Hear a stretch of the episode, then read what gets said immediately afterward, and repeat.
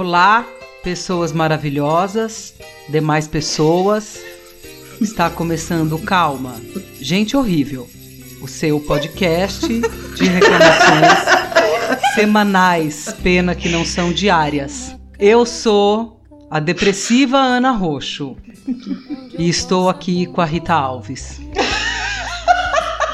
Diz oi, Rita, caralho. Tá morrendo. Oh, sonhos. Ai, pronto, passou. Ai, meu Deus.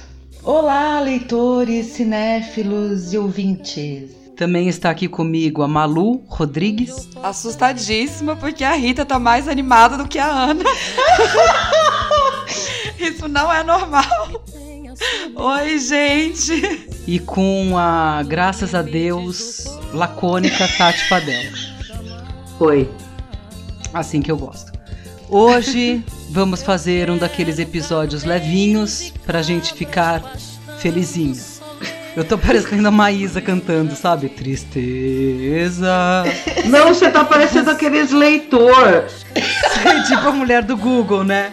É, mulher do Google. tô parecendo a mulher do Google. Bom, tá bom, vai, gente. Hoje nós vamos falar de livros, filmes e músicas que amamos. Afinal, eu sou atriz e consigo fingir animação mesmo quando eu não estou. Como vocês podem imaginar, já que o tema é esse, as três metades serão livros, filmes e músicas. Super originais, não? Então, mas pra gente não deixar de reclamar, cada uma de nós também vai falar um livro, filme e música que odiamos. Então pega a lista do que vocês amam, pega o ranço também. Enfia no cu. E enfia no cu. Não, e vem enfiar no cu. Não, vem compartilhar com a gente.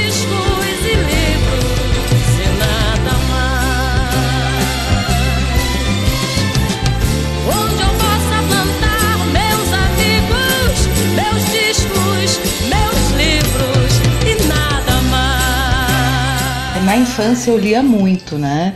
Livros e gibis. Na verdade, eu comecei a gostar de leitura estimulada pelos gibis que meu pai trazia. E na escola a gente ia toda semana para uma biblioteca e éramos incentivados a ler livros e não gibis. Quero fazer um adendo aqui. Eu estudei numa escola pública e toda semana nós íamos para a biblioteca. Eu Não é também. incrível? A parte do meu, do meu ensino fundamental que eu estudei em escola pública, também a gente ia pra biblioteca toda semana. Nossa, cara, tinha uma biblioteca cheia de livros, muito bem cuidado. Nossa, saudades. Ensino público de qualidade. Bom, se bem que naquela época era ditadura militar, etc, etc. Vamos deixar isso, né, pra lá. Enfim, Abafa. o contexto político. Então a professora ela alegava que tinha muito desenho e que não estimulava a imaginação, então ela não deixava a gente pegar os gibis.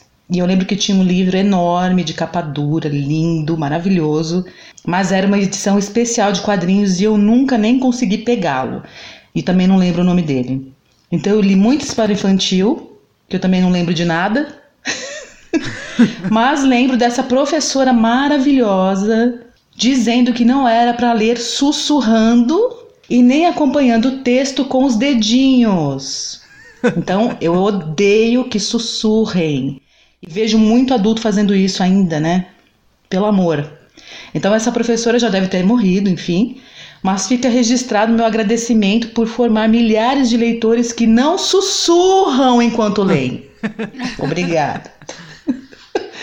Bom, sobre os livros. Existe um, um escritor chamado Robin Cook e eu tenho um monte de livro dele. Eu descobri esse autor por um ex-namorado que tinha toda a coleção e aí peguei um livro emprestado e me apaixonei por esse sujeito aí. Em tempos de pandemia me deu vontade de reler vários escritos, porque ele tem títulos como Vetor, Toxina, Febre, Mutação, Abduzidos. Então, é assim, é um autor de ficção científica, né? E ficção médica, não é? Não é dele um Sim. livro chamado Coma. Tem. Mas não é sobre comida, né? É sobre- Não, é, é sobre, sobre tráfico de órgãos. Nossa. Sim. Eu li esse livro na minha adolescência. A Rita gótica suave desde sempre. Então, aí um dos que eu mais gosto chama-se Vetor, que é um livro que narra a trama de vingança de um ex-técnico russo. Tinha que ser, né? Ele é técnico russo em armas químicas, então ele resolve se dedicar a criar uma arma biológica para destruir os Estados Unidos. E aí ele se une a terroristas e skinheads neonazistas. Skinheads neonazistas não é um, uma redundância? É, Ou existe eu... skinhead que não é neonazista? Eu não faço ideia. Para mim, skinhead e neonazista é sinônimo. Tati, que tem informações inúteis sobre tudo. em sua origem, não, mas depois acabou se associando plenamente. Eu sabia hum. que ela sabia essa informação. É porque tem skinhead que reclama, inclusive, de ser chamado de, de nazista, porque eu, diz que o movimento não surgiu para isso. Mas eu não tenho também detalhes. Então, segue o bonde. Enfim, ele quer pro provocar uma catástrofe em Nova York com essa, com essa arma biológica. E aí, dois médicos legistas, né, desconfiados de dois diagnósticos raros que passaram pelas suas mãos, eles resolvem investigar. Então é isso. Certeza que os bolsominions leram esse tipo de livro e por isso acusam a China de ter criado o Covid-19, gente. Certeza que eles foram inspirados aí no, nesse livro do Robin Cook. Bem é, bacana. A diferença é que a gente lê sabendo que é ficção científica, né? Realidade científica deles, é. Aí tem o outro livro que eu gosto muito, é O Remorso de Baltazar Serapião, que é do Walter Ugumãe. Eu achei o livro angustiante, triste, parei diversas vezes porque eu senti muita raiva, mas ele tem uma linguagem assim muito como é que eu poderia dizer? Não é exuberante, eu usei essa palavra aqui, mas não é isso. É diferente, né? Ele tem uma, uma linguagem diferente e o livro explica o amor a partir do ponto de vista do machismo. Então é uma coisa bem escrota, mas muito bem escrita. Eu continuei lendo, apesar de ser uma história bem bruta, porque você fica dividida entre a emoção, a revolta, a beleza, a dor, né? Então, assim, o cara é um escritor talentosíssimo mesmo. Tira o chapéu pro Walter Ugumãe. O, o livro conta uma história de amor toda cagada, né? Como todas as histórias de amor. Eu gostei muito desse livro porque eu amei o estilo do Walter. Amei porque eu ganhei esse livro de um amigo muito querido. E tem uma dedicatória no livro. Eu compro livros é, em sebo, eu fico muito assim perplexa quando eu vejo livros com dedicatória ali no sebo, gente. Nunca que eu me desfaço de um livro com dedicatória. Saibam. Depois desse livro eu li outro chamado Homens Imprudentemente Poéticos, que é bem bonito também. E a história se passa no Japão antigo, mais especificamente na Florestas dos Suicidas. Olha que levinho. Então lá vive Itaro, o artesão, e Saburo, o oleiro. Eles são vizinhos e inimigos.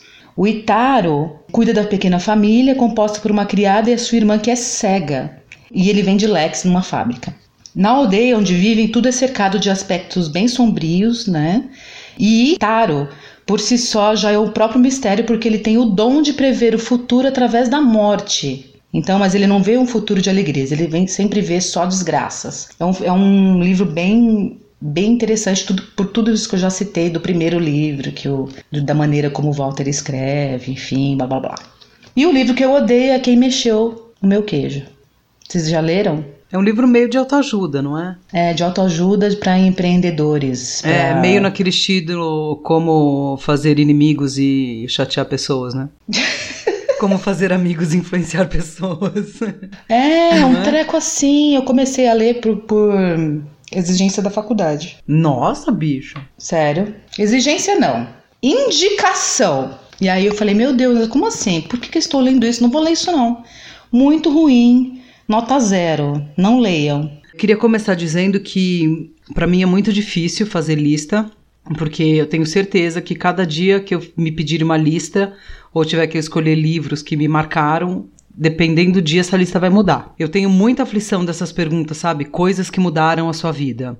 Não, não que a gente esteja fazendo isso aqui, que seja a proposta, mas eu queria falar isso porque eu não consigo localizar nada que tenha mudado a minha vida. Sabe assim, ah, eu era uma pessoa e depois agora sou outra. E ao mesmo tempo eu considero que eu, tudo que eu li mudou um pouco a minha vida, né? Porque eu sou constituída das coisas que eu li, que eu vi, que eu ouvi, né?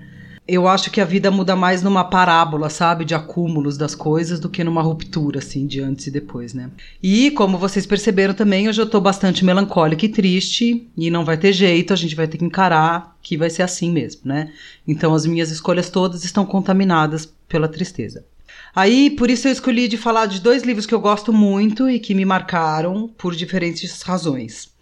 Um dos livros é a literatura mesmo e o outro é, digamos, um livro teórico, sei lá, não, não sei direito, vocês julgam depois.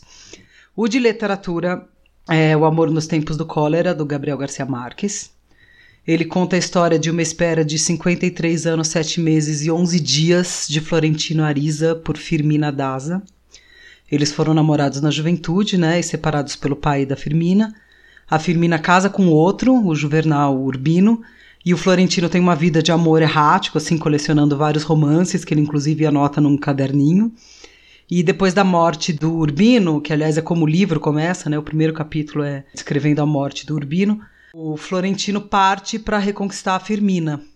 Um dos meus parâmetros na minha vida, assim, para entender se eu tô gostando e tô apegada ao livro, é perceber que quando vai chegando no fim eu enrolo para terminar o livro, assim, sabe? Eu começo a ler uma página só por dia, assim, tipo, que nem a Clarice, a relação da Clarice com Renações de Narizinho naquele conto Felicidade Clandestina, sabe? Que ela fica fingindo que não tem o livro para depois achar, ler só uma página, esquece, volta e tal, né? Ah, é o conto que eu mais gosto dela. É, esse conto é maravilhoso. Porque eu sei que eu vou sentir falta dos personagens depois, sabe? Eu sinto, tipo, uma saudade, né? Porque essa, essa altura, quando você tá muito envolvida, os personagens viram amigos da gente, por mais cretinos, odiantes que eles sejam, né? E com Amor nos Tempos do Cólera foi assim. É um livro que eu li muitas e muitas e muitas vezes, porque há 10 anos eu fiz uma adaptação pro teatro dele. Então eu sei, inclusive, até hoje, vários trechos de cor, assim, do livro. E eu também queria dizer que aquela corrente que andou circulando da conversa de um capitão com um menino, ao contrário do que ela diz, não é desse livro. Não tem esse diálogo desse livro, por favor. Como eu fiquei irritada com essa corrente. E aí, para terminar, eu selecionei um trecho do, do, do livro, do é o momento final do livro, quando o Florentino e Firmina já estão velhos, vivendo seu amor em alto mar. Aliás, isso é muito bonito do livro, assim, porque acompanha a vida inteira deles, são vários tipos de amor diferente, tem essa, esse reencontro deles pra, com mais de 70 anos e a primeira vez deles transando, uma, uma descrição de uma transa de dois, é, de dois velhos mesmo, né, de um senhor e de uma senhora, assim, é tão bonito, é, é demais, assim. E aí eles estão vivendo seu amor em alto mar lá, eles terminam o livro no navio. Spoiler, é, spoiler, é um livro que tem trocentos anos, não tem culpa. Então não tem spoiler. E o trecho é assim: Pois tinham vivido juntos o suficiente para perceber que o amor era o amor em qualquer tempo e em qualquer parte, mas tanto mais denso fica quanto mais perto da morte. Pausa para eu chorar. Vamos voltar. Então, outro livro que eu vou falar é um livro que me encafifa há muitos anos, porque eu amo na mesma medida que eu critico e odeio esse livro. É, é O Herói de Mil Faces, do Joseph Campbell. Ele é um livro ali de 49, né, dos anos 50, assim. Na verdade, o que o Campbell faz, ele é um estudioso de mitologia geral, né? Então ele reconhece padrões em todas as histórias mitológicas sobre heróis, em diversas culturas, traçando jornadas em comum desses heróis, né? Por isso que é o herói de mil faces, é o mesmo herói que se manifesta em diversas faces de diversas culturas. Por que que eu amo? porque na verdade, apesar dele ser um livro teórico assim, ele é um compêndio de histórias de muitas culturas, todas relacionadas. Então, para quem escreve história, é muito rico assim. É um livro gostoso de ler, né? Por que que eu odeio esse livro? Por muitos motivos. Primeiro, porque ele virou base de manual de roteiro de cinema, como se fosse uma fórmula de coisas que o tal do herói tem que passar, e isso acaba pasteurizando todos os roteiros, assim e reduz o livro a isso, né? Me irrita isso de muitas formas, assim. Ele, eles fizeram um manual que traça cada momento da trajetória do herói. Aí depois disso que esse manual se popularizou também, esse livro entrou para o mundo do coach e ficam aplicando isso em autoajuda, sabe? As fases que você tem que passar de superação, história de superação. E eu vejo isso, eu quero enfiar três dedos no cu e rasgar até a nuca de ódio. E o outro motivo é um motivo mais profundo que eu nem consegui elaborar direito ainda, mas eu penso nisso há uns bons 15 anos, assim. Que, na verdade, o livro ele é um compêndio do patriarcado, sabe? Porque o Campbell mesmo diz que mulher nessas trajetórias, elas são os prêmios finais. É, não existe espaço para mulher. A mulher é o prêmio final do herói. E não adianta também, como as pessoas estão tentando fazer, colocar uma mulher no lugar do homem para fazer essa trajetória, sabe? Eu não consegui elaborar direito ainda porque eu não tô querendo ser essencialista do tipo, ah, isso não é coisa de mulher, porque eu nem acredito nisso. Nem tô querendo ser reformista de mitologia, tipo, ah, essa mitologia não serve, porque eu acho que isso, isso não, não vem ao caso. Mas todas essas histórias, para mim, são manuais do estereótipo do ser homem, sabe? E quando eu vejo isso ser perpetuado na forma dessas histórias, né, todas as histórias tendo essa, esse compêndio, essa trajetória como base, elas viram manuais de, de um jeito de perpetuar esse conteúdo, né?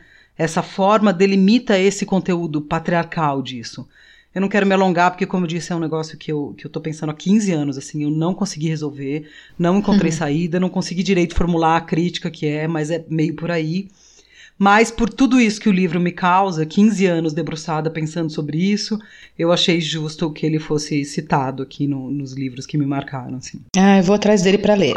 Vale a pena ler, ele é um livro muito gostoso de ler, assim, são muitas histórias, para quem gosta de mitologia, ele é um livro delicioso. De vez em quando entra uns, uns Jung de boteco, assim, no meio, que dá uma irritada, mas tudo bem também, né? E o livro que eu odeio, é assim. Eu poderia incluir, inclusive, o livro que a Rita citou, porque eu odeio, em geral, qualquer livro de coach.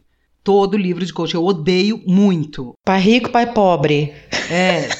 Nossa, eu odeio. Inclusive, o que eu falei do começo, que é o primeiro livro de coaching que se tem, que é Como Fazer Amigos e Influenciar Pessoas. Eu odeio também. Mas eu queria concentrar todo o meu ranço em dois livros que, que são dos mesmos autores, que é Quem Somos Nós e O Segredo. Basicamente, porque eu tive que ler essas duas bagaças, merda, quando eu tava na seita. Tinha que ler, achar bom e dar seminário sobre isso. Então, assim, o ranço não é pouco dessa merda. Ele, esse Quem Somos Nós, ele fez bastante sucesso no mundo ananaueira, assim, durante um tempo, né? Mas não passa de autoajuda. Com física quântica ainda, que me irrita. É, o segredo fez bastante. Acho que fez mais sucesso é, o segredo que, que esse um que você anterior, falou. Em, em cima do sucesso dele, porque tem um, ah. um documentário também que chama documentário, um filme, né? Porque não, de documento não tem nada, aquela merda.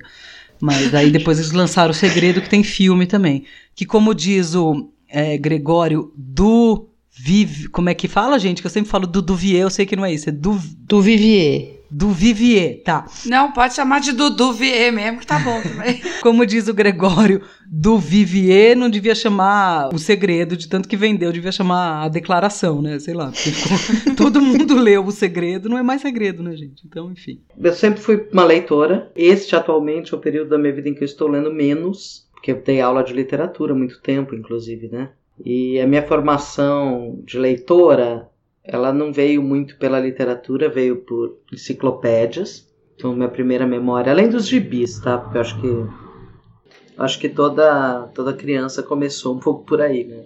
Eu lia, como eu falei nas, nas memórias de infância lá, eu lia muito gibi. Mas na minha época tinha um lance que chamava Círculo do Livro, né, que era uma espécie de clube de assinaturas. Eu adoro nesse na minha época porque parece que a pessoa está falando do túmulo, né? É, tipo, antigamente. Eu não pertenço mais a essa época. Então, é, tinha uma revista que nem que você compra Avon, Natura e tal, eram, eram livros, né? Era uma editora que por, por assinatura.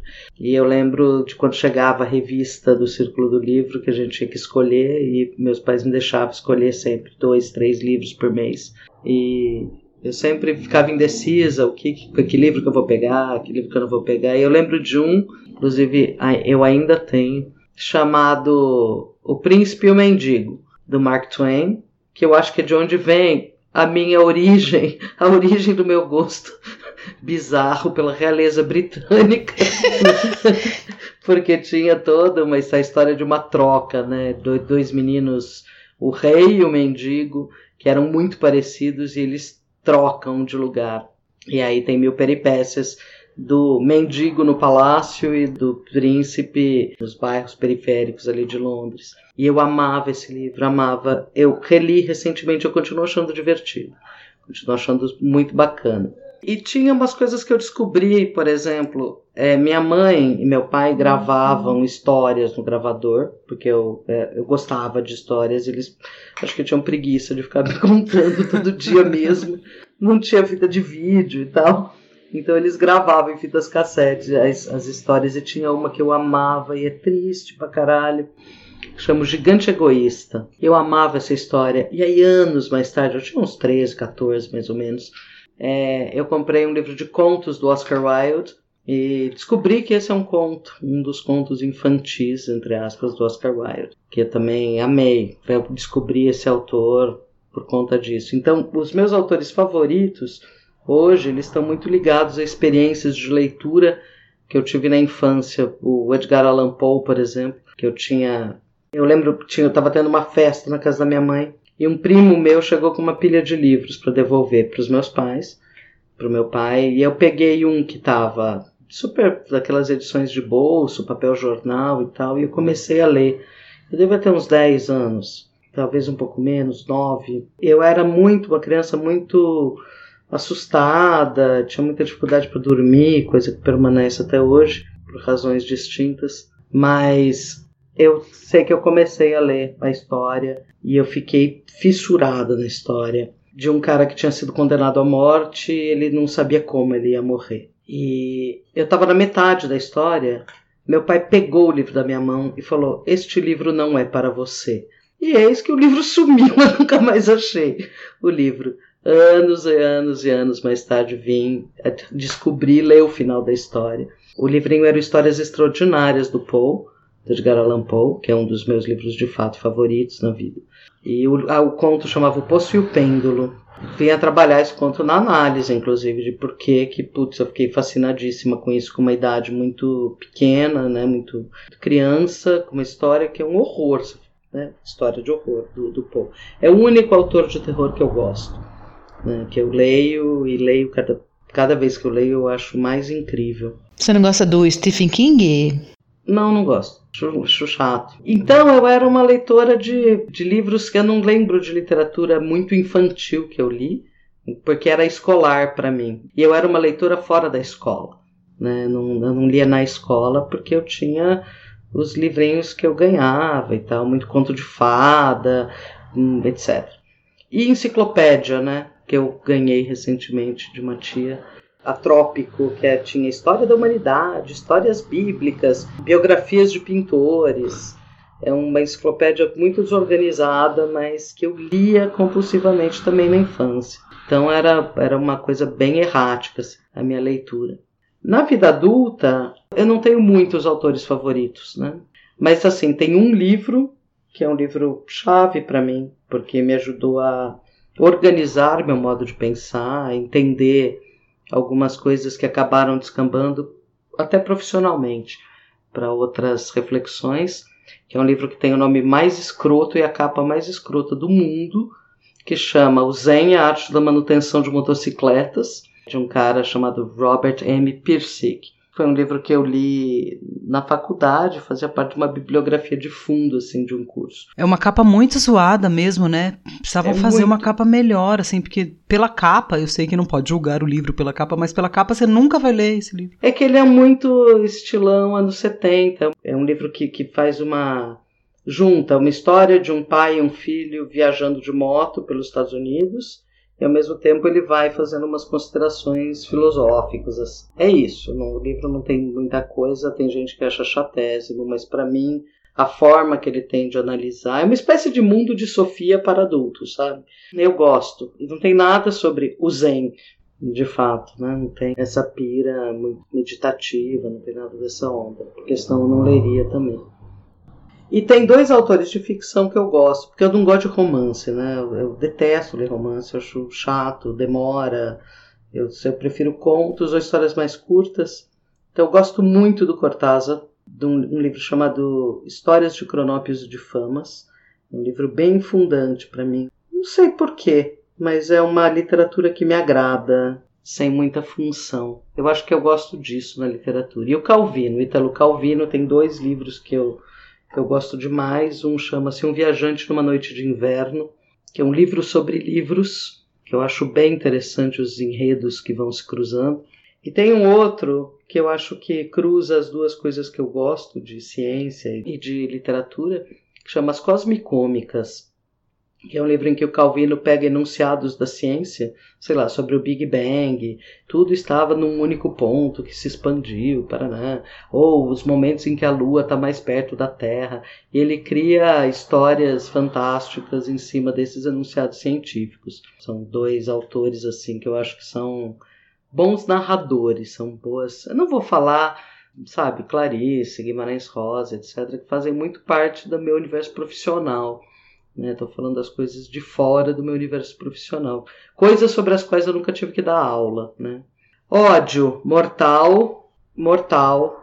Livros que servem para alguma coisa. Isso vai incluir coach, livros esotéricos, livros de meditação, livros paradidáticos. Na verdade, eu escrevi isso pensando nisso. Ah, eu preciso trabalhar com a questão da homossexualidade com crianças. Então a pessoa vai lá e escreve sobre homossexualidade, adoção, é, preconceito, não sei o que, não sei o que, eu acho um saco. Cara, eu tenho a teoria que qualquer coisa que parte de um tema e não de uma boa história, de uma experiência isso, humana, isso. de um fato, é, vai dar uma é. merda, vai dar uma coisa cagada. Vai, você escreve para cumprir um objetivo. Com uma coisa moralizante, porque para ter uma moral da história é uma merda, eu acho uma bosta. É, não, e para mim, que vivo nesse universo escolar, não tive como evitar pensar nisso.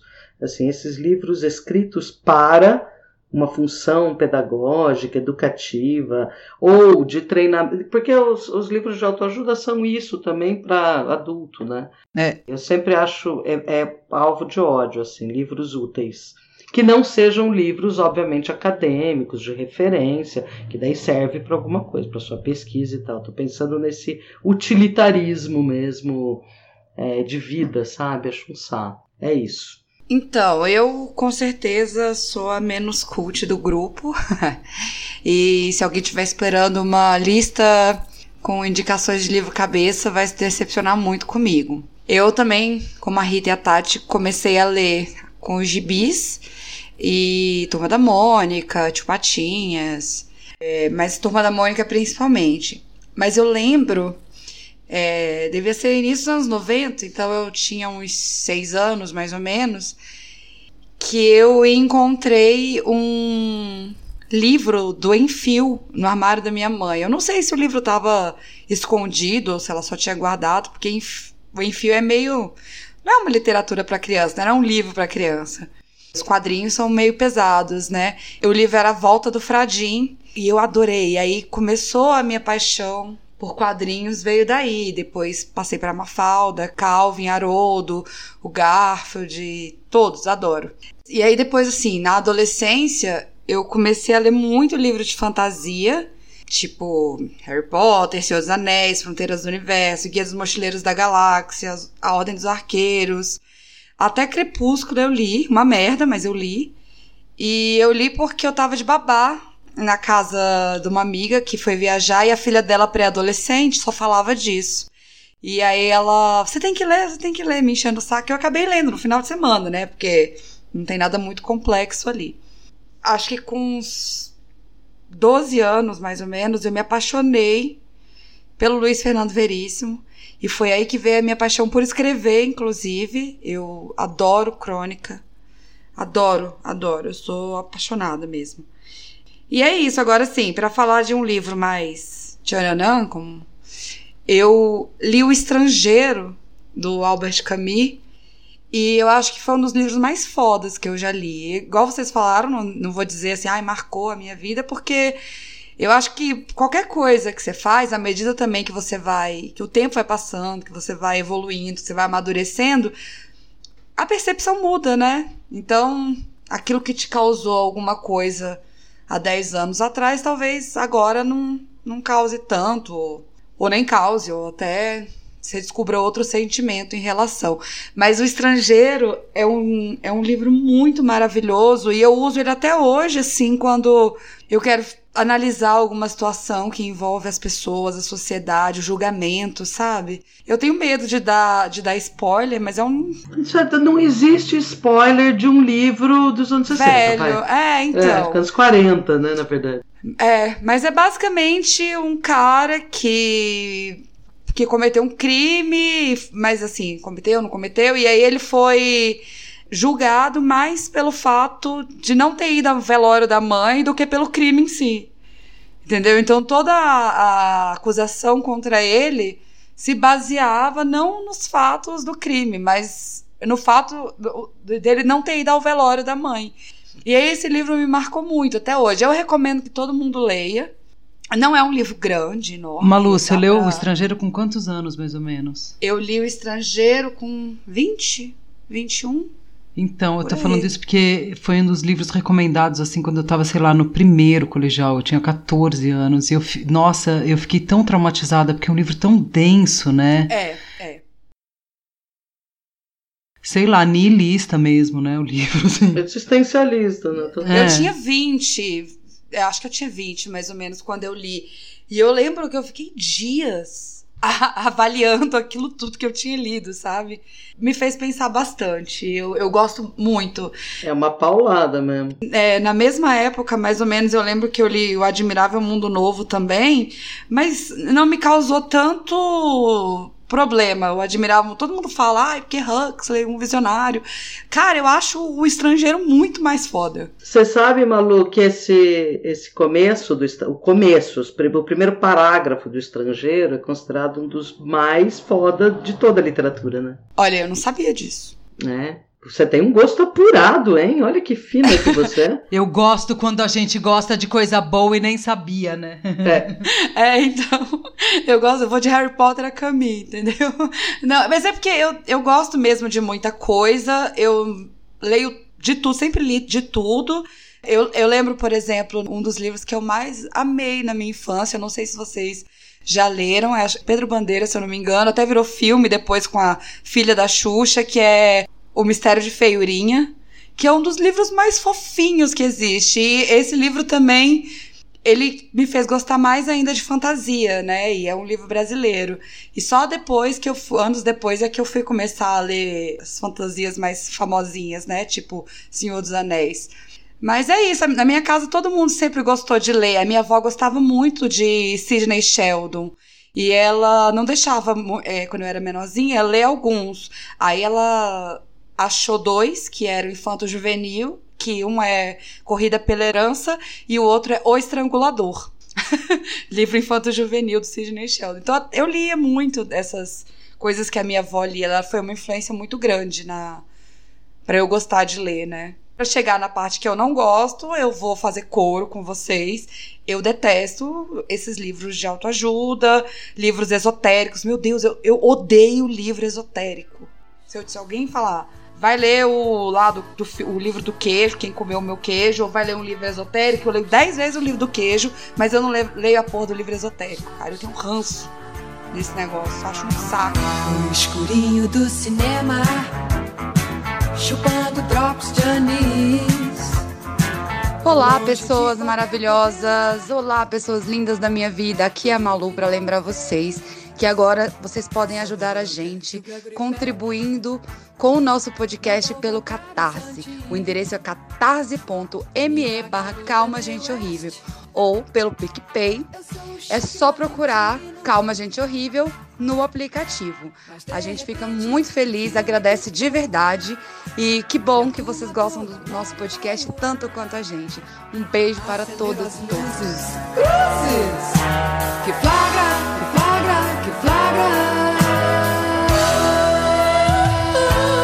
Filmes. Tá, eu escolhi três só. Que são filmes que foram significativos em momentos diferentes da minha vida. O primeiro, como eu disse, eu era uma criança impressionável e muito nervosa, muito né, angustiadinha e tal. E eu morria, morria de medo de extraterrestres. Eu tinha dois medos na minha infância muito profundos. O primeiro, de extraterrestres, porque eu, tipo, ouvia, ouvia nas minhas insônias, eu ouvia naves pousando no quintal, aliens. Eu ouvia barulhinhos, tinha certeza que tinha alienígenas no quintal.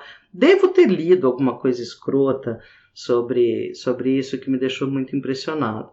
E aí lançaram ET, e eu lembro dos meus pais conversando entre eles se ia ser uma boa ou não me levar no cinema para assistir ET. Eles foram assistir antes para saber se seria adequado para mim ou se eu ia entrar em pânico, né? Aí eles acharam que ia ser ótimo eu ter uma visão mais, digamos, positiva sobre aliens, né? Que os aliens não necessariamente precisavam ser malignos e destruir a Terra e etc. Eu ainda sou bem desconfortável com esse tema, mas ET foi um filme fascinante para mim na minha infância. Foi muito, muito marcante porque estava associado esse medo e foi transformador nesse sentido. Eu perdi aquele terror que eu tinha de aliens no quintal, porque podia ser o ET, podia ser fofo, né? Passei quase a desejar que eles chegassem ali. Desejo até hoje. Mais ou menos, né? E porque criou uma febre que eu adorei, que foi de bicicletas cross, né? Enfim, passou a ser um sonho de consumo infantil. Depois, quando eu estava no ensino médio, eu descobri um cineasta espanhol chamado Carlos Saura e um filme chamado Cria Cuervos. Eu até hoje acho que eu não entendo direito o filme, mas ele é um filme que mexe muito profundamente comigo. Não sei direito porquê. A música, até hoje eu ouço, tenho vontade de.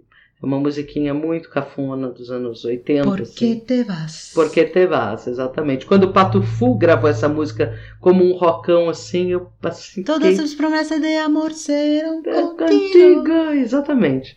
E tem uma cena, uma cena muito bonita de três irmãs dançando essa musiquinha e tal, se passa na ditadura franquista, mas eu não sabia muito bem disso. Ele mobiliza alguma coisa que eu ainda não, não, não entendi direito o que, que é, mas eu gosto demais desse filme. Passei a entender que o cinema podia ter outras formas de narrativa, que não, que não fossem rápidas, que não fossem cheias de perseguição, que os enredos podiam ser confusos, que podia ter coisas lentas no cinema. Mas depois eu comecei a assistir tudo do Saura, foi um, acho que é dos poucos cineastas de quem eu assisti quase tudo. Nem sei se eu gosto mais, mas esse filme em especial se mantém muito forte na minha vida. E o terceiro foi um filme que me ajudou muito a superar, de alguma forma, o bode de uma separação ruim que eu tive, que é o fabuloso destino de Amélie Poulain. Ai, gente, eu gosto tanto desse filme. As pessoas falam tão mal dele. Por quê? que falam gente? mal, eu gosto. amo esse filme. Adoro. As pessoas falam mal porque é modinha, falam mal de coisas fofas, gente. As pessoas são escrotas. Elas gostam filme de é coisas ótimo. só pra baixo, como se não tivesse uma, uma potência bonita também na, na, na alegria, na leveza, sabe? Na simplicidade, né? É tão lindinho esse filme, colorido. A abertura desse filme, sabe? Que é- são quais são as coisas que ela gosta, de passar cola da mão e tirar, depois de enfiar a mão naqueles sacos de grãos, aquelas coisas pequenas, assim, eu acho super delicado.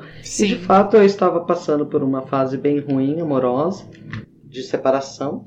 E eu fui no cinema algumas vezes assistir esse filme. Era um filme que, assim, eu tava naquele bode, choro, taranã, e eu ia assistir o filme, eu saía acreditando na vida, no amor, na beleza, na gentileza das pessoas, considerando o efeito Prozac desse filme, é, ele foi muito significativo para mim. Ódio, eu vou ganhar haters com isso, mas de qualquer forma, eu odeio trilogias. Hum, Com exceção do Poderoso Chefão, que eu acho genial. Eu adoro. de Volta para o Futuro, Indiana Ah, Jones. não, não, não, não, não. Eu tô pensando em trilogias. Tá, desculpa. Então não é que eu odeio trilogias. Porque eu gosto de Volta para o Futuro, mas só do 1 e do 2.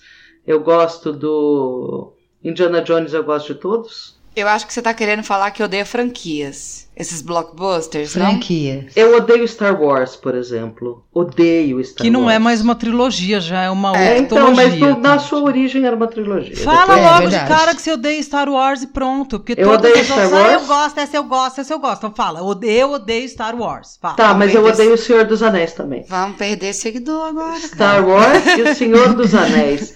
Mas mais do que Star Wars e o Senhor dos Anéis, eu odeio os fanáticos de Star Wars e o Senhor dos Anéis. Eu não gosto desses dois, dessas duas trilogias, por causa dos malucos que seguem, cara. Não é tipo, ah, eu gosto do filme. Jesus e Marx. É, Jesus e Marx, exatamente. É igual o PT. O PT é legal, que estraga é o fã-clube. É, Marx é legal, Jesus também. É, exato. Estraga sempre é o tipo, fã-clube. Star Wars, ok. Não, a Ana tentou me convencer a, a gostar Mas eu não sou uma fanática, você nunca vai Não, me ver é. saindo de Princesa Leia. Até porque eu tenho noção do ridículo. Então, e o Senhor dos Anéis também é aquela coisa dessa, dessa culto ao Tolkien. Eu acho uma chatice. Como Mas você o- leu, você não leu, os filmes são ruins. É, sim, mas eu acho li... é que eu não gosto de fantasia, esse que é o É, problema, então, né? é essa Tirando Harry aí. Potter, que pra mim não é um, um- um livro, são- não são livros de fantasia, são outra Ah, não? coisa. Não, não sei. Vamos falar sobre isso, por favor. um dia falaremos. Não, não sei. Não, eu não acho que seja. Então não. você quer dizer que você já esteve em Hogwarts, é isso? não, Ana, você entendeu o que eu quero dizer. não, eu sei, eu entendo, eu concordo com você. A Tati é professora de magia contra as artes das trevas. Total. Então é isso, eu não gosto de Star Wars Senhor dos Anéis pelo fã-clube. É Esse, esse é meu ódio. Acho justo. Pode ir, o próximo, acabou. Então, eu gosto de filme, ponto. Não tem, assim, um, um estilo, um.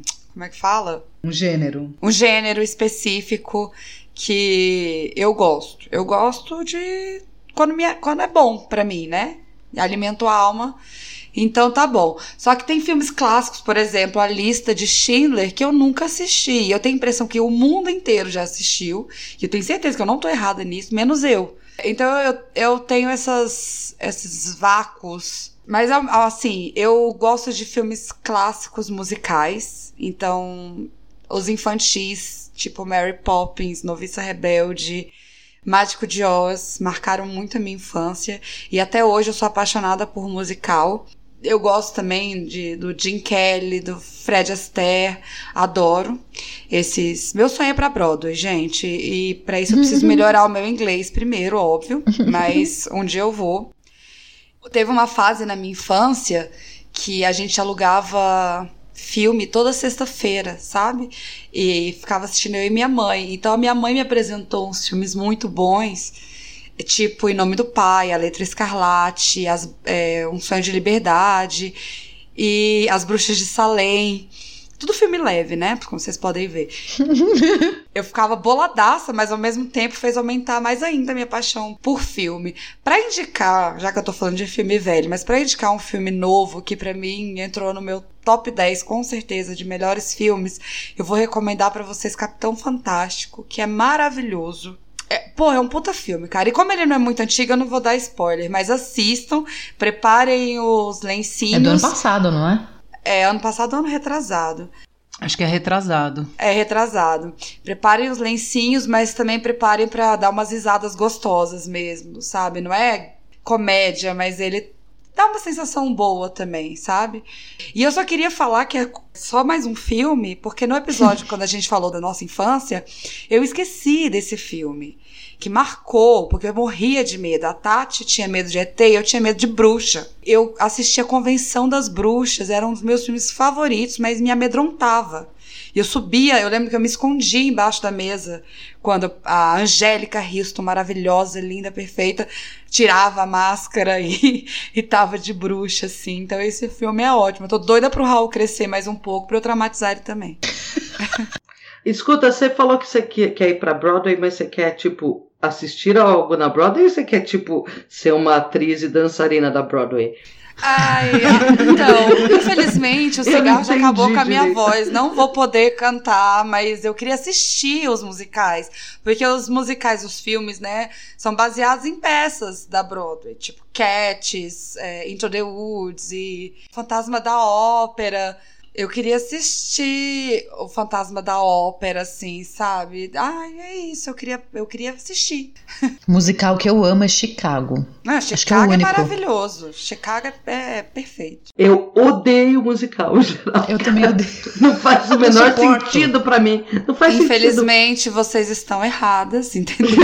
Quem não gosta dos miseráveis, gente? Quem não gosta dos Detesto miseráveis? que ele saia, ele tá num diálogo, aí de repente começa a dançar e. Não, Ai, Mas isso que é o mais do divertido, céu! gente. É completamente é inocência, é Ah, ótimo. não, odeio, odeio. E aí eu tô aqui sofrendo, abraçando o Capitão Fontrap. E eu É. começo. Nothing comes from nothing. É Oh, muito bom. lindo. Ai, que You horror. are 16, going on 17. Seventeen, baby, you are. Ah. Eu amo Noviça Rebelde, vocês sabem. Eu vou dar um tiro. Você leu uma no podcast. Tadã, um momento tenso entre os brothers. Malu, pelo amor de Deus, Ai, tadinho desculpa, de eu tô, eu tô com abstemia de. Eu tô do Big Brother, acabou e agora eu tenho que pensar no corona. Você acabou de inventar uma palavra abstemia. É, Abstinência. abstinência. Eu ia falar. eu- Tô falando que BBB emburrece. Se você não tivesse visto BBB, você não falava essa palavra Não errada. era porque não era isso que eu ia falar. Eu ia falar abstêmia. Aham, era isso, eu misturei as duas coisas. Bom, vamos lá, meus filmes. Né, assim, na verdade, eu sei que todo mundo espera de mim referências muito cultas e descoladas, que eu venha falar de Vin Wenders e Aprendenders. Não. Ninguém espera isso, Ana. Que eu vou falar do In- Ingmar Bergman, mas sinto muito, eu sou trecheira pra cacete e eu sinto decepcioná-los, tá? Então vamos lá. Eu amo Brilho Eterno de uma Mente Sem Lembrança, eu sei que ele é ligeiramente adolescente e ele tem o Jim Carrey no elenco e o Frodo, que coitado, ninguém sabe o nome desse ator, é o Frodo, né? Se alguém souber, por favor, me informe, eu não sei o nome dele. Que maldade. Mas em compensação tem a Kate Winslet também, que é o grande amor da minha vida, né? Agora eu posso me declarar livremente. Kate, por favor, I love you. Mas o que eu gosto mesmo desse filme é o roteiro. Eu amo quase tudo, e o quase aqui é só porque eu acho que eu não vi tudo, do Charlie Kaufman. Até os mais, os filmes mais esqui- esqui- esquisitos, tipo adaptação, que na verdade é uma grande piada interna para roteiristas, o filme inteiro. É, e eu adoro Brilho Eterno de uma Mente Sem Lembrança. Assim, eu já assisti muitas vezes, inclusive gosto de tirar o som e ficar dublando. Aí, pra ficar na Kate Winslet, porque ela é o grande amor da minha vida, Kate, I love you, porque ela me deu uma felicidadezinha lembrar dela agora, eu vou falar de outro filme que chama O Leitor, que é um puta roteiro também, é um filme tristíssimo, que é parada Ai, de nazismo gente, aquele que ela se envolve com, com... Quem que é o par dela? É, É na verdade, ela se envolve com. mul- Não, não é o DiCaprio, é outro moleque. Ela se envolve com o moleque, ela, é- ela acaba Ai, trabalhando. é triste demais esse filme. E é lindo, é lindo, o filme é lindo. A Kate tá maravilhosa, porque ela faz um personagem, tem um gap de tempo, ela faz ela.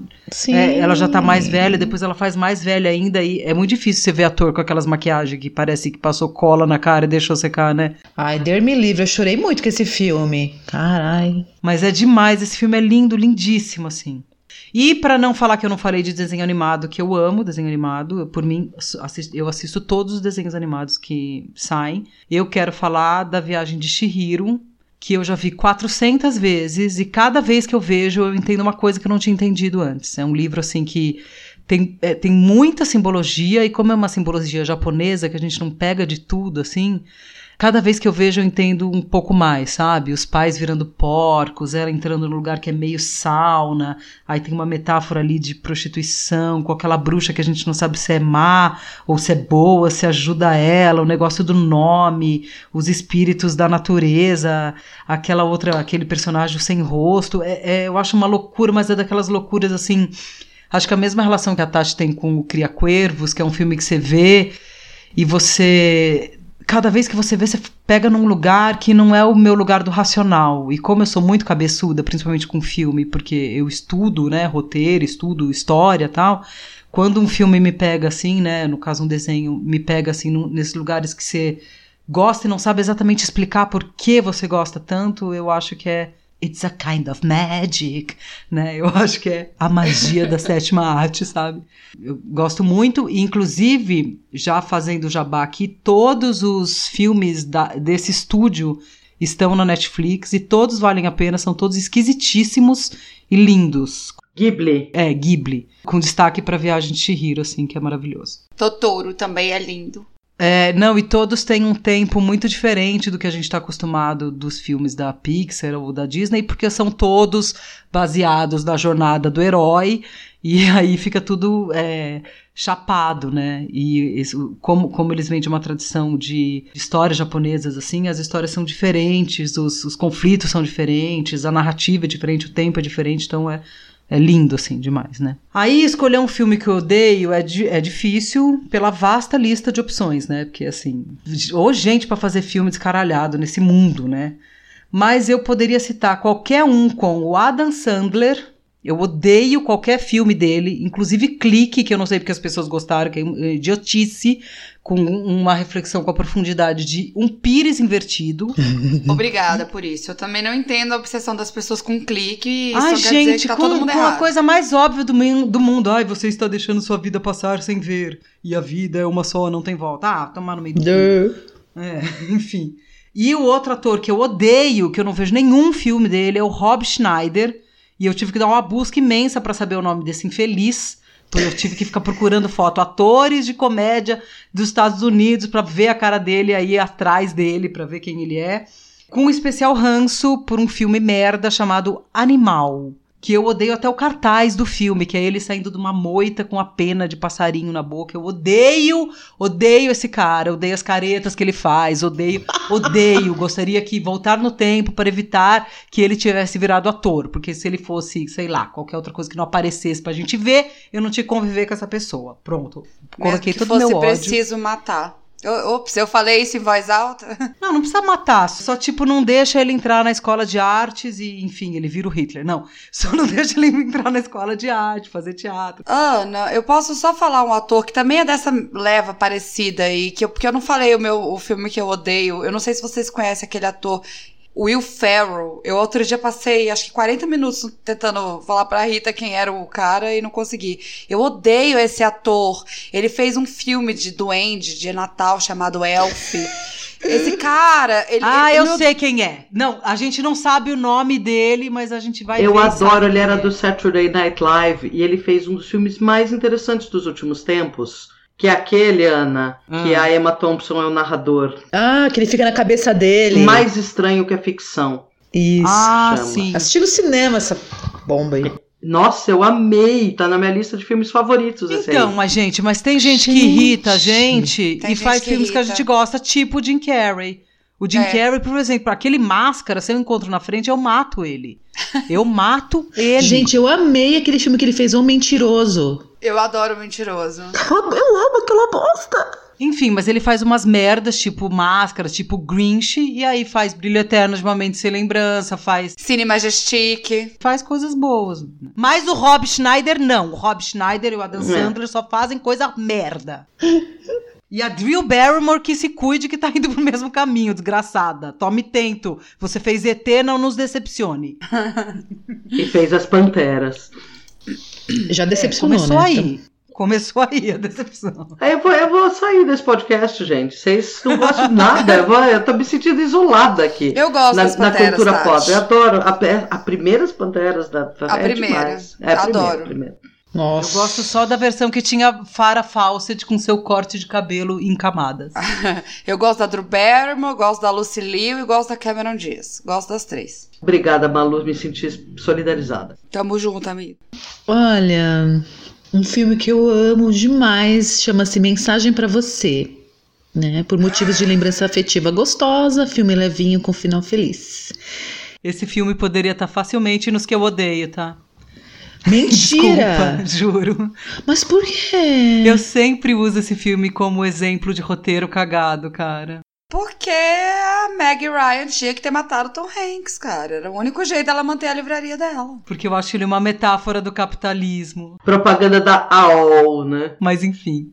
Desculpa, Rita. Você quer estragar esse filme pra mim, é isso? Um dia eu te falo tudo que eu penso dele pra estragar de vez mesmo. Tirando o cabelo da Meg Ryan, que é sempre o melhor do mundo. A Tati sempre quis ter o cabelo da Meg Ryan, gente. Isso é uma obsessão dela há 20 anos. Ela vai ter que fazer uma plástica de cabelo Ai, saudade, Meg Ryan. Nunca mais vi essa moça, gente. Por onde ela anda, vocês sabem? Mas enfim, eu adoro mensagem pra você. Vou ser sincera, faz, sei lá, uns 10 anos que eu não assisto. Talvez se eu assistir hoje, vou falar: Meu Deus, deixa de ser burra, mulher. Vai, tenho certeza, Rita. Aham, eu também. Ai, vou assistir hoje, só pra ficar com raiva. Mas eu gostei muito quando eu assisti, Rita, na época, assim. Na época. Sim, eu lembro, assisti, eu achei muito legal, porque era uma época que a internet estava começando. E aí, essas relações também estavam começando, nessa coisa de relações virtuais. É tal. pelos ICQ que eles falam, né? Não, eles falam pelo, né, pelo, pelo AOL. É uma é. É. da AOL o tempo inteiro. É, tem isso. Vou rever esse negócio. Bom, enfim. Então, outro filme que eu gosto é o Queridinhos da América, Um elenco queridíssimo, super carismático, Billy Crystal, Julia Roberts, John Cusack. Ana, ajuda aqui. Obrigada. Eu tava sentindo falta de cu, gente. Bom, enfim, eu amo John Cusack. Desde Alta Fidelidade, né? Meu ator ruim predileto. Tem um outro filme chamado Sideways, que já assisti umas 500 mil vezes, tá? Tem que colocar aviso de gatinho. Exato. Porque o protagonista, que é o Paul Giamatti, que é o meu fracassado predileto, que ele faz um fracassadíssimo nesse filme. Ele bebe tanto, tanto vinho que vai fazer você ligar pro Zé Delivery na hora. Zé! Zé Delivery! Olha lá, vamos fazer um merchan pro Zé Delivery, gente. Zé Delivery patrocina nós. É! Mas assim, toda vez que eu vejo esse filme, e se eu não tenho bebida alcoólica em casa, eu fico bem chateada, porque realmente é pra assistir bebendo. Então, eu não consegui citar filmes recentes, cara, que tenham me marcado, que tenha me deixado assim feliz ou me tocado de alguma maneira. Não, não sei citar. Tô, tô fraca. E aí eu só quero falar de uma série que vocês proibiram de falar de série, mas eu quero falar. Que é a Família Soprano, que é a melhor série de todos os tempos. Não adianta falar, ai, Game of Thrones. Ai, qual que é a outra que tá na famosinha agora? A pessoa atualizada. Breaking Bad. né? Você terminou de assistir Breaking Bad? Eu tô no meio. Gente, a pessoa parou de assistir Breaking Bad. Bom, Eu achei que, que ele enrola lá no começo, tem umas barrigas no roteiro ali na terceira temporada. hum, Hum, com- Esse gente, ela. Hum, faz melhor, desgraçada. filme que eu odeio. Todos da franquia Jurassic Park. Tá errada. Tá errada, tá vendo? Tá errada. Não, gente, pra falar a verdade, Jurassic Park parte de um argumento muito arrombado, gente. Ai, vamos fazer dinossauros com computação digital. É muito arrombado. Não mas é interessa, gente. Tem dinossauro. Não tem como vocês não gostarem de uma coisa que tem dinossauro. E dinossauros que, que são bacanas, né? São- E a- uma geração inteira começou a entender de dinossauros por causa de Jurassic Park. Queria dizer Ah. que já descobriram que dinossauros provavelmente tinham penas. E o pessoal do Jurassic Park soube e não adaptou pra não perder o que já tinha. Queria deixar essa denúncia aqui. Falar em penas, tá? Eu, te- eu tenho um filme pra falar. Que eu esqueci plenamente de colocar na minha lista. Esqueceu penamente. Ah. E você falou, Ai, né? Esqueci Deus. plenamente. É, e que você Desculpa, começou gente. com Vim Vendors e Aprendenders. Mas que pra mim é o filme mais bonito. É Asas do Desejo. Puta É filme bonito do mesmo. caralho de bonito. Bonito filme.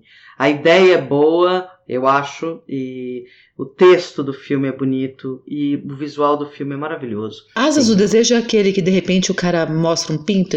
Nossa, Rita, não. Não, não lembro desse evento. Não, Rita, Asas do Desejo depois tem uma versão com a sua queridinha Maggie Ryan e com o Que é Nicolas uma Cage. bosta. Que é uma merda de versão que não sei pra que fizeram estragar o filme, mas é a história de um É o do anjo, anjo? que cai. Do anjo. É, ele cai do céu. No caso do Nicolas tá. Cage, a gente sabe que ele caiu do céu de cara, de rosto direto. Cidade dos Anjos. Isso. É, Cidade dos Anjos. É, mas o, o filme original, O original é é das lindíssimo. Nossa, que é lindíssimo. Gente, eu quero achar esse filme. Eu queria que alguém me ajudasse com essa questão desse filme.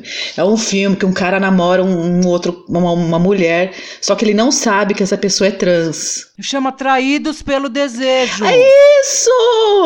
Sim. Gente, há tempos eu tento lembrar. Eu quero É assistir de novo esse maravilhoso. Tem uma parada com o Ira, né? É! Ai, E obrigada. esse filme teve uma super campanha de marketing que era vá assistir o filme, mas não conte o final. Foi a primeira grande onda de A maior campanha anti-spoiler que teve, é. Que não chamava spoiler ainda. É, não chamava spoiler, mas era isso. Não pode, o final é muito surpreendente, não conte pra ninguém. Eu fui pro cinema nessa, nessa vibe. Ah, obrigada, viu? Vou, Isso. vou, vou, vou, Quando vou você descreveu aqui. o filme, você deu o spoiler, né? Quem, quem fez isso também foi a- aquele filme A Vila. Também pediu para as pessoas não contarem a. É, só que a vila no final era um spoiler, tipo, ai, nossa, fizeram tanto mistério pra essa merda, que porra. Ah, é. Música para ouvir no trabalho, música para jogar baralho, música para arrastar corrente, música para subir serpente, música para girar bambolê. Quem mandou áudio para nós essa semana foi o adorável Heads, que andou meio tristinho, mas que se animou ouvindo um trecho de um episódio do podcast. Calma, gente horrível. Primeiro eu queria dizer que de horrível vocês não têm nada. Vocês são umas fofas e eu gosto muito de ouvir o podcast de vocês. É, e queria compartilhar uma coisa. Hoje eu não estava muito bem. Aliás, quem está bem, né, no Brasil 2020, Covid-19, família Bolsonaro e afins, mas é, me veio uma vontade de ouvir de novo um trecho de um podcast que vocês fizeram sobre a crise de meia-idade, que é um trecho sobre a polêmica da piada ou não piada da Ana sobre os tantos anos que tem atrás de nós. eu lembro quando eu via ri muito e aí hoje eu voltei para ouvir de novo e foi muito bom. Então quem quiser é o episódio 24 a partir do minuto 36 aos 51 segundos. Vale a pena rir de novo. Um beijo e um abraço em todas vocês. Não foi piada, gente. Eu quero defender para todo mundo. Até hoje não foi piada. Vocês Aham. que deturparam e estão fazendo eu virar o Olavo de Carvalho da esquerda. Tá bom, já tem muitos anos isso. A gente também dá muita risada quando a gente ouve esse trecho, viu? É, fica a dica para todo mundo quando estiver triste, pega aí e ouve que é risada garantida. Música para estar distante, música para estourar o falante, música para tocar no estádio, música para escutar no rádio. Bom, músicas que eu amo. Gardenia do Iggy Pop, porque o Iggy Pop é foda. Tá velho pra caralho. E lançou um disco novo, acho que foi em 2011, 2012. Lançou outro agora. Quer dizer, o cara não para. Tem meu, minha total admiração. Amo Iggy Pop. Beijo na boca! Maracatu Atômico, adoro. Se eu tô pra baixo, triste, desmotivada. Mas a versão do Chico Sainz ou Gilberto Gil? Que ela originalmente é do Gilberto Chico Gil, né? Sainz. Ai, desculpa. Não, eu gosto da versão do Chico Sainz. Desculpa te decepcionar, que eu sei que você não gosta do Chico Sainz. Eu, gosto adoro. do Chico Sainz, eu adoro. De onde você tirou isso? Você falou que ele é chato, chatinho. E eu falei? Falou uma vez que eu, que eu indiquei uma música pro podcast, você falou, ai, acho ele meio chatinho. Jura? Tava bêbada. Justo quem, né? Não, eu gosto, gosto muito de Maracatu Atômico. Gosto do Chico Sainz. Acho uma pena que ele morreu cedo. Ele estaria fazendo coisas incríveis atualmente. Também acho. E gosto demais de Quereres do Caetano. Eu acho fantástica essa música. Aliás, tem muitas músicas do Caetano. Então, e músicas que eu odeio, né? Que qual- qualquer sertanejo. Mas se tiver que citar uma música, o prêmio vai pra bosta chamada Evidências. Que é uma merda que de 1990 que virou modinha agora de novo. Eu não sei que onda que virou evidências. Por que, quando que evidências Não começou sei a ser? como começou esse inferno de evidência. A Malu deve saber. Eu acho que foi quando voltou a moda dos videoquês. Será? Será? Quando que voltou moda de videokê, gente? Que eu não tô sabendo. A partir de 2013, eu acho. 2013, 2014, por aí. Todo mundo começou a frequentar videokê de novo, que tinha virado uma coisa super brega, né? Ah, é verdade. Tem aqueles karaokê da liberdade. Aí depois voltou a, a moda e aí voltaram músicas como Evidências, algumas músicas do Fagner, da Alcione, todas, todo mundo teve um up, assim, ah, por causa dos videokês. Nossa, eu não sabia não. Pra mim que era alguma coisa, algum meme de internet, alguma coisa, sei lá, não entendi. Essa, esse retorno de evidências, esse infeliz retorno dessa música. Bom, eu gosto, né? Então eu sou suspeita pra falar. Não, mas não cansou ainda? É que nem, por exemplo, eu gosto de Legião Urbana, sempre gostei. Só que hoje eu não suporto mais ouvir, porque já deu, entendeu? Gente, mas assim, eu sou de Brasília. Eu adoro. eu- assim, não vou dizer que eu adoro Legião Urbana, mas eu adoro a fase que eu ouvia Legião Urbana, sabe? Mas se alguém me entregar aquele CD 2, eu, eu enfio o CD no cu da pessoa facinho. Malu, quando você nasceu, Legião Urbana já existia? Carai, Tati. Ainda existia ou não? O Renato Russo morreu em 96. Em 96 eu tinha 11 anos. Olha que bebeza. Mas você nunca foi num show do Legião Urbana, certo? Não, nunca fui. Eu fui, olha só. Olha! No estádio do Guarani, aqui. No estádio não, no ginásio. Infelizmente, pra mim só sobrou Capital Inicial. Música é uma coisa pra mim que é mais querida que os outros dois tópicos das outras duas metades. Eu sou apaixonada por música. Inclusive, queria dizer que todo mundo que elogia as músicas do podcast pode elogiar a Malu. É, que ela que que quando é são coisas boas é dela, quando é coisa cretina sou eu. É, na verdade, o... DJ menos os Malu. funk, que ela traz uns funk também, assim. Às vezes eu acho umas pérolas também. Mas assim, eu, eu, eu até já contei isso no, no episódio da infância lá, né? Das coisas que eu ouvia com a minha mãe e tal, João do Vale, Maria Bethânia, Chico Buarque. Eu tive a minha fase que a gente pode chamar de porqueira, que foi. Eu morava em São Luís nessa época e eu ouvia axé, Claudinho Bochecha, pagode. CD lá em São Luís era muito caro. E aí minha mãe fez uma viagem para São Paulo e me ligou perguntando se, eu- se ela queria que ela levasse alguns CDs pra mim.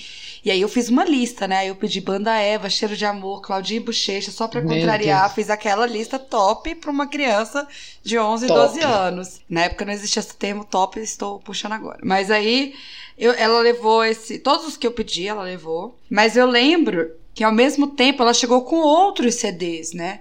E aí eu falei, mas e esses aqui? Ela falou, esses são meus. E aí, fodeu, porque um adolescente, você falar, esses são meus, é atiçar a curiosidade. E aí era Paulinho da Viola, Raul Seixas, era.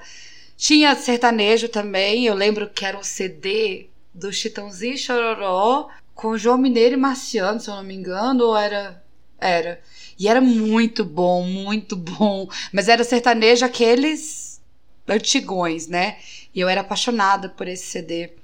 E aí foi quando eu comecei a gostar de é, mais de outras coisas, assim, além do que eu já já conhecia. E eu sou apaixonada por MPB. Na minha casa sempre foi muito restrito música internacional, porque minha mãe não gostava. E ela tinha uma coisa política mesmo. Ela não deixava nem a gente usar roupa com frase em inglês. Porque ela virava pra mim e falava: Você sabe inglês? Você sabe o que tá escrito aí? Então por que você quer usar isso? E se estiver xingando sua mãe, você vai usar? E o ranço dela com música internacional era porque na época da ditadura só se tocava música internacional na rádio, entendeu? Pra impedir as, as músicas políticas, né? Tanto é que durante muitos anos eu tive raiva da Jovem Guarda por isso, né? Porque eles se moldaram ao- à ditadura. Enfim, mas aí depois, só depois de velha mesmo, juro pra vocês que eu fui começar a escutar coisas internacionais, porque eu sempre fui a garota MPB. Mas acabou que até as coisas internacionais que eu gosto é tudo velho. Tipo Tom Jones. Adoro Tom Jones. The Cordettes. Coisas que eu detesto agora, então, pra não esquecer de novo de falar as coisas que eu detesto. Malu Magalhães, minha xará. Eu acho absolutamente desnecessária no mundo. Eu acho que pode voltar os dinossauros e tirar Malu Magalhães. E Los Hermanos também podia ser eliminado, né? Los Hermanos também é muito chato, muito chato, mas assim, ainda dá pra você se divertir com uma música, aquela Ana Júlia do Los Hermanos, que é um saco, que virou um porre, mas quando toca numa festa, tipo final de festa, todo mundo bêbado e caca, você ri. Não tem uma da Malu Magalhães que dá pra você fazer isso. Entendeu? Todas as músicas da Malu Magalhães, você só quer se matar, você só, você só pensa assim, calha a boca, por favor. E, enfim. A Malu Magalhães é aquela que fez a- aquele É, vídeo que ela começa Sim. falando. Essa é pra "Agora quem vamos acha que branco- que branco não toca samba. Ela toca mal, é horrível. E É, prova ela- o que ela mesma queria provar o contrário. Vergonha alheia total, é. É essa mesmo, assim, eu, eu, eu, mas eu não, eu não gosto, eu lembro quando ela fez uma, a entrevista no Jô, que quando foi, é, ela apareceu publicamente, acho que uma das primeiras vezes, e eu lembro que naquele momento que eu vi ela no Jô, eu falei, vai ser um ódio pra vida toda. Mesmo porque a coitada tinha que. Aí que a- é, são as merdas do mundo contemporâneo. Essa menina foi jogada e entrou nesse universo tendo 15 anos de idade. Eu tinha É. 14, 15. Ela era uma. Ai, mas parece uma adolescente tonta no Jô Soares. Ela era uma adolescente ela tonta. era uma adolescente entendeu? tonta. E aí agora, acho que ela ainda tá casada, né, com o Camelo lá. Ou seja, é uma família descaralhada. É, Uma família de exato, exato. Almas gêmeas da chatice. Já aviso, um aviso de gatinho aqui pra mim mesma, que na música é onde eu vou mostrar todo o meu momento melancólico. Vai, a minha tristeza vai gritar completamente. E a música é mais difícil, porque se eu não consigo me decidir por filme nem por livro, que dirá por música, que é um negócio que a gente consome muito mais, né? Um universo muito mais amplo, assim. Então eu escolhi duas músicas, uma nacional e outra internacional, tipo disco de novela da Globo dos anos 80, sabe? A nacional é Na Volta que o Mundo Dá, que é uma música do Paulo César Pinheiro e do Vicente Barreto, gravada pela Mônica Salmazo no disco Trampolim de 98. Eu amo a Mônica Salmazo, aliás, com todas as minhas forças, menos do que a Kate Winslet. A Kate Winslet é uma relação mais assim profunda, mas a Mônica Salmazo eu amo bastante também. Pra quem não sabe, ela tá fazendo as melhores coisas dessa quarentena, que é o de casas, tá fazendo coisas lindíssimas assim. Botou a, a criatividade pra rodar mesmo. E essa música é um primor. O meu critério foram músicas que eu ouço no repeat, ou que eu já ouvi muito no repeat, né? A outra é The Long and Winding Road dos Beatles. Se eu não me engano, é Lennon e McCartney mesmo. E tá no disco Let It Be, que é o nome do disco e é o nome de uma música chata pra caralho, em compensação, né? Porque Let It Be é uma das músicas mais chatas já escritas e gravadas na face da Terra. Não aguento mais ouvir essa música. E a música que eu vou escolher pro meu ódio, que também pode ser uma lista imensa, eu concordo com todas as que vocês falaram, é Amor, I Love You. Eu gosto da Marisa Monte e gosto do Arnaldo Antunes, mas eu tenho certeza que essa é a música que toca no repeat no inferno, enquanto a gente come ovinho de amendoim, sabe, eternamente e contempla um tiozão com um cofrinho de fora lavando corsa, sabe? Tenho certeza que o inferno é assim. Os dois são Mas muito você- bons separados. É, isso que eu ia falar. Então, e, e aí tem, tem- Toda, toda a questão tribalistas, por exemplo, porque eu gosto da Marisa Monte, do Arnaldo Antunes e até do Carlinhos Brown, mas quando eles juntaram, bicho, como estragar talentos, não é mesmo? Eu tenho este CD, tá? Eu tenho, eu comprei com a minha própria vontade. Nossa, E Rita. você comprou original, Rita? Porque todo mundo que eu conheço. Original, original. Parabéns, viu? Tem uma coisa que me irrita muito nessa música, que é uma citação muito torta de um trecho do Primo Basílio. do É, de sim, com o Arnaldo Antunes, O exatamente. Arnaldo que fala. Antunes falando. bolava, ele Não, e se você O conhece. Arnaldo Antunes falando do inferno, um trecho do Primo Basílio. Não, e que se você conhece a história do livro, você sabe que é cagado por uma música de amor, cara. Tudo errado ali. sabe, o livro é uma merda de uma sedução escrota que o cara faz e tudo. E ele vai lá e cita justamente a carta usada pra enganar a, a pobre Luísa, que é a personagem. Não dá pra acreditar nisso. Então, mas eu acho que é de propósito, né? Não, acho Ah, que não Rita, foi agora, assim, sem Ver pensar. profundidade. Ah, não, é uma, um trechinho que tem cara de carta de amor ali, porque qualquer pessoa de bom senso que conheça o Primo Basílio não usaria aquilo lá, sequer ironicamente. A música não é irônica, esse que é o ponto. Então, Rita, mas assim, até pode a Marisa Monte pode falar, ah, é irônica, eu queria tirar sarro de fazer uma música de amor, por isso que ela é grudenta e repetitiva. Mas, gente, música com nota de rodapé não dá, entendeu? Você tem que falar, ah, ela está sendo irônica. Nesse trecho eles compartilharam e estão sendo irônicos. Eles puseram esse trecho por.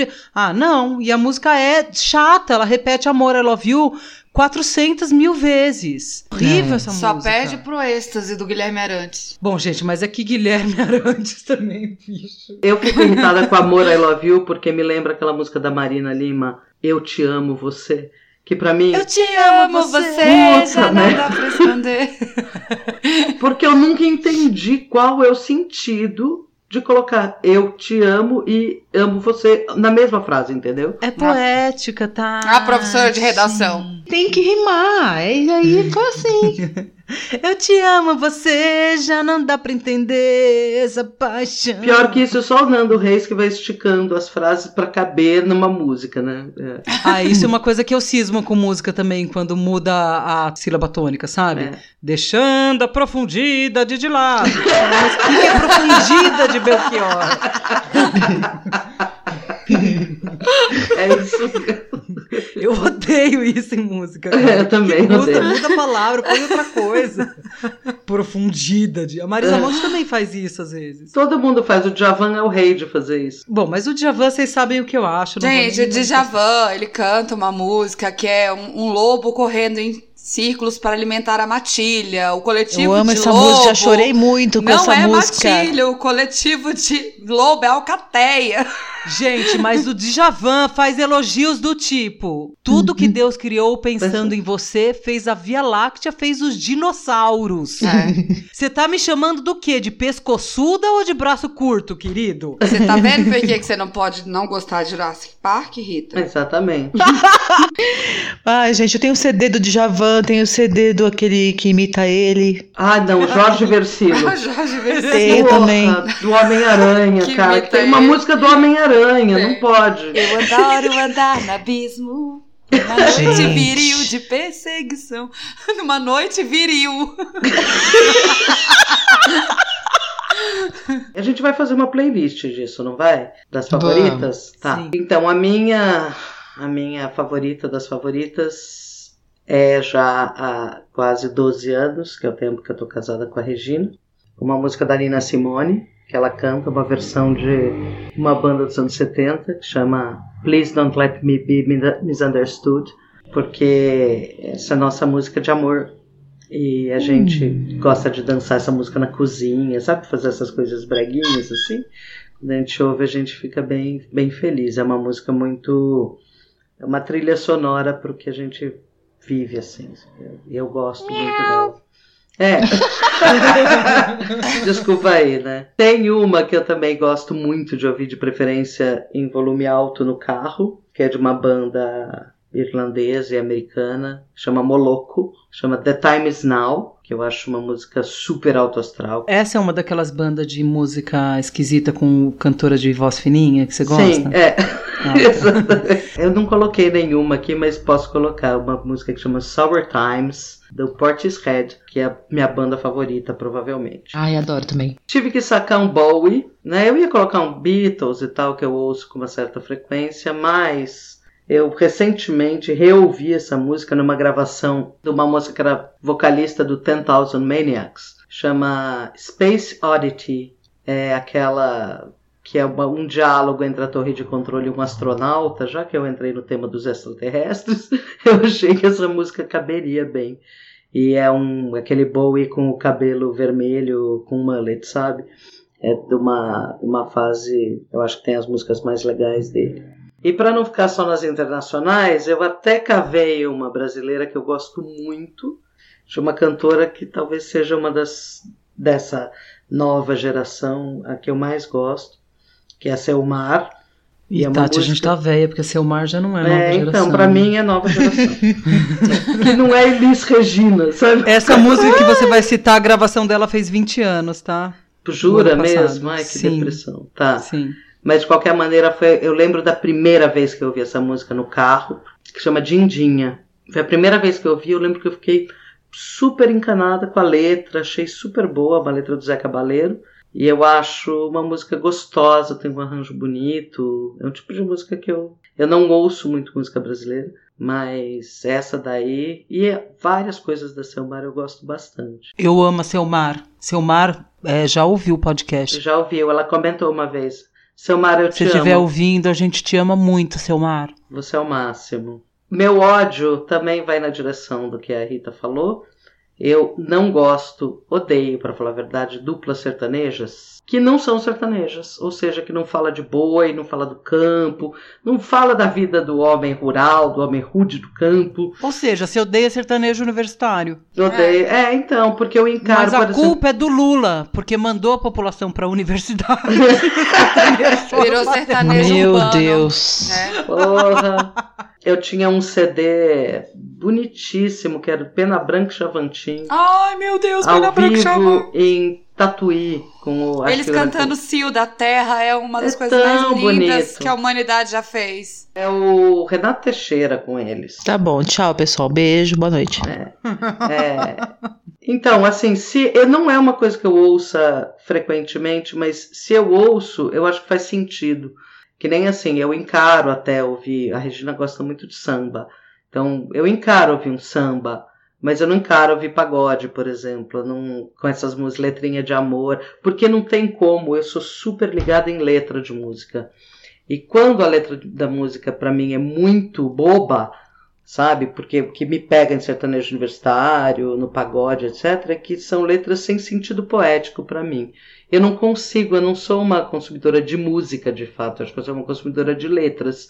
E fica- me perturba um pouco umas letras muito que parece bilhete. Muito cagada. Eu também não muito gosto. cagada, me incomoda. né? E essas sertanejonas assim de dupla mesmo que fala de boiadeiro e tal, uma que eu tenho uma memória afetiva disso, de infância, É, eu tinha, tem um tio que era boiadeiro, né? Tinha, tinha uma coisa assim dessas cantorias em churrasco, a solidão do boiadeiro, pessoa que foi pisoteada pelo boi, sempre umas histórias meio trágicas. Menino da porteira, Chico Isso- Mineiro. Isso, exatamente. Tem umas, umas tradições, assim, e narrativas que eu acho Eu, interessantes. eu lembro de uma. da- Vocês lembram daquela novela Pantanal, né? De 90? E eu lembro de uma Sim, Juma música. Marruá. É, e eu lembro de uma música chamada Triste Berrante, que é aquela e ali passava boi, passava boiada, tinha uma palmeira. Gente, eu lembro que eu era criança e eu adorava essa música. E Até hoje eu me emociono com essa música. Até hoje. Eu adoro. Ó, É linda essa chorando já. De é, fato. Malu chorando. A gente começou a falar de sertanejo, a Rita teve um AVC, É, na eu abstraí Ela mesmo. abriu Falei, o ah, gente, Facebook. abri mesmo. Eu falei, não vou ficar ouvindo falar de sertanejo, elogiando música sertaneja. Não consigo, gente. Fazer o quê? Paulistana da nata. Tropeçavas nos astros desastrada, quase não tínhamos livros em casa e a cidade não tinha livraria. Bom, e com isso a gente finaliza o episódio de hoje. Vocês já ouviram o recadinho aí da Malu, apoia a gente no Catarse ou no PicPay. E se você quiser, nos segue nas redes sociais também, Instagram, arroba Calma Gente Horrível, Twitter, arroba Gente Calma, no Facebook, no YouTube você procura Calma Gente Horrível, ou manda um e-mail para calmagenteHorrível.gmail.com ou manda um recadinho pra gente no Telegram, gente, underline, calma. O nosso eterno agradecimento à Cláudia Intátilo, que é a nossa design gráfica. Você pode entrar em contato com ela no www.editoradearte.com. Calma, gente horrível. Se tá ruim pra você, imagina pra mim. Não vou contar o motivo, mas vai imaginando. Os livros são objetos transcendentes, mas podemos amá-los do amor táctil que votamos aos maços de cigarro. Domá-los, cultivá-los em aquários, em estantes, gaiolas, em fogueiras, ou lançá-los pra fora das janelas. Talvez isso nos livre de lançarmos, ou que é muito pior, por odiarmos, podemos simplesmente escrever um. Encher de vãs palavras, muitas páginas e de mais confusão as prateleiras. Tropeçavas nos astros, desastrada, mas pra mim foste a estrela entre as estrelas.